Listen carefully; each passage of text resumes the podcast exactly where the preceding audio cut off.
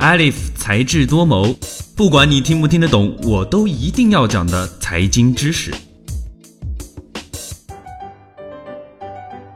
居安思危，未雨绸缪。中国人的传统智慧从来都不是激进的，而是小心翼翼、相对中庸的。所以，很多词汇在我们的市场经济发展过程中受到大家的格外关注。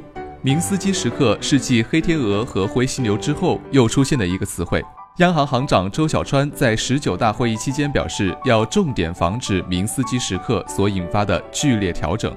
其实，明斯基时刻不是一个新概念，最早是美国经济学家明斯基提出来的。通俗来讲，明斯基时刻表示的是市场繁荣与衰退之间的转折点，即好日子来的时候，他们敢于冒险。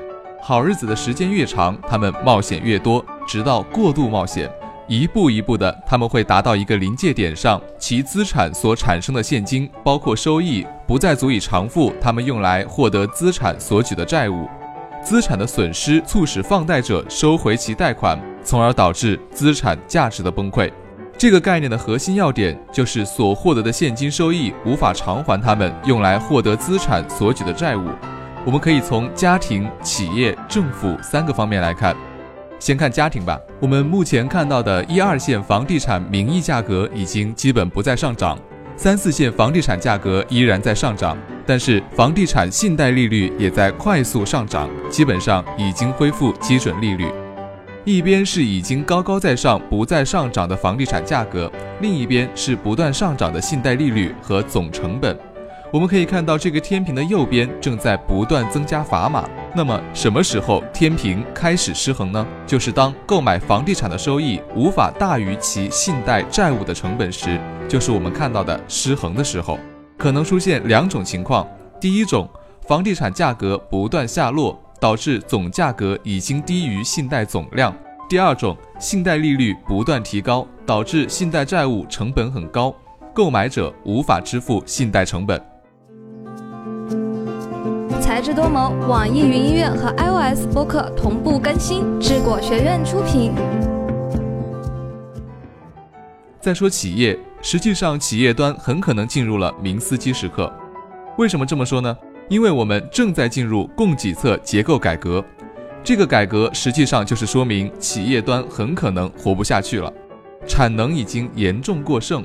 当很多企业进入借新贷还旧债的时候，它的流动性已经枯竭，因此我们说供给侧结构性改革已经说明了问题。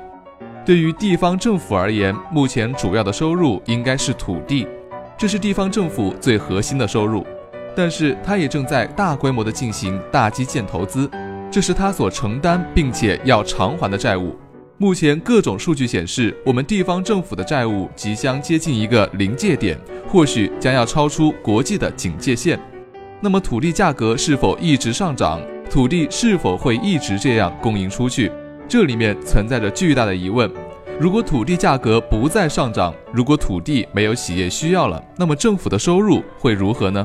因此，对于土地收入模式，我们反过来需要看企业端。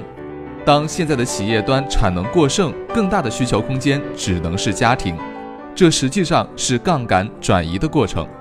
由此我们可以看到，目前最大的问题就是家庭这部分还可以承受多少杠杆，还能容纳多少债务。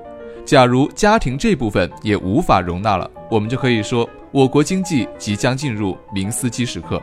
公开讨论明斯基时刻，其实正是表明对去杠杆、降债务、稳定金融系统的重视程度。无论是黑天鹅，还是灰犀牛，还是明斯基时刻，都是拿来警示市场的。要理性预期，不要非理性繁荣。今天的节目到这儿就结束了。本期节目的文字稿我们会在智果学院的官方微博中同步更新，喜欢就请给我们点赞吧。我们下期再见，拜拜。